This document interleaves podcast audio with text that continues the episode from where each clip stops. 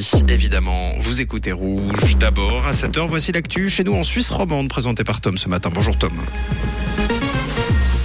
Bonjour Mathieu, bonjour à tous. Au sommaire de l'actualité, Lausanne va tester la vente régulée de cannabis à partir de septembre. La Suisse devrait déposer sa candidature pour accueillir les JO d'hiver 2030 et un temps à tendance pluvieuse pour aujourd'hui. Après Bâle et Zurich, Lausanne va tester à son tour la vente régulée de cannabis. Le projet Canel vient de recevoir l'autorisation de l'Office fédéral de la santé publique. Concrètement, les personnes qui veulent participer à ce projet devront s'inscrire en juin. La vente, elle, débutera en septembre. Les autorités précisent que les plants de cannabis seront bio et ne dépasseront pas 20% de THC. La quantité sera également limitée chaque mois, 50 grammes pour un taux de 20% de THC et 100 grammes pour 10%. Cette drogue sera vendue au prix du marché noir, soit entre 10 et 13 francs le gramme. Le point de vente n'a pas encore été défini. La Suisse pourrait être candidate pour accueillir les Jeux Olympiques d'hiver de 2030. La direction de Suisse Olympique et les représentants des fédérations suisses de sport d'hiver ont déclaré envisager cette candidature. Une rencontre avec la direction du Comité international olympique aurait eu lieu jeudi dernier à Lausanne, selon les journaux de CH Media. Le conseil exécutif de Suisse Olympique doit décider demain si le dialogue informel avec le CIO doit être transformé en discussion formelle. Les arbres vont remplacer les vignes sur la colline du Petit Bois à Sierre. La ville a investi près de 300 000 francs pour planter 4600 arbres. Cette mutation a été engagée à l'automne dernier avec la participation des enfants de la ville.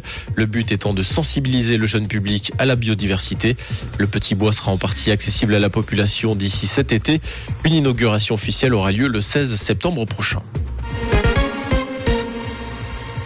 Après 23 jours de grève, les éboueurs de Paris vont suspendre leur mouvement et le blocage des incinérateurs ce mercredi, annonce faite hier par le syndicat CGT de la filière déchets et assainissement lors de la dixième journée de manifestation.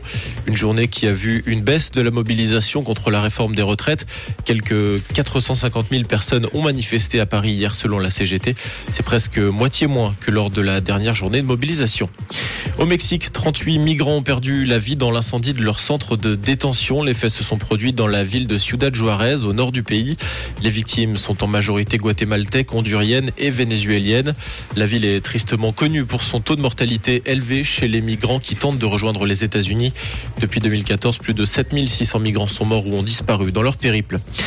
En football, la Nati reçu 2 sur 2 lors des matchs qualificatifs de l'Euro 2024 après sa victoire 5-0 face à la Biélorussie. La Suisse s'est imposée 3-0 face à Israël hier à Genève au stade de la Praille. Les réalisations sont signées Vargas, Amdouni et Widmer. La Suisse est première de son groupe à égalité avec la Roumanie. Les matchs qui reprendront le 16 juin avec une rencontre face à Andorre. Et pour ce matin, un ciel dans l'ensemble nuageux, mais généralement sec, avec des températures déjà plus douces en matinée. On compte 6 degrés à Marin et Panier, au Landron, et 8 degrés à Boton et à QG actuellement, avec quelques légères éclaircies à prévoir cet après-midi, et puis des températures très douces en journée. Un bon mercredi et une belle matinée avec Rouge. C'était la météo, c'est Rouge.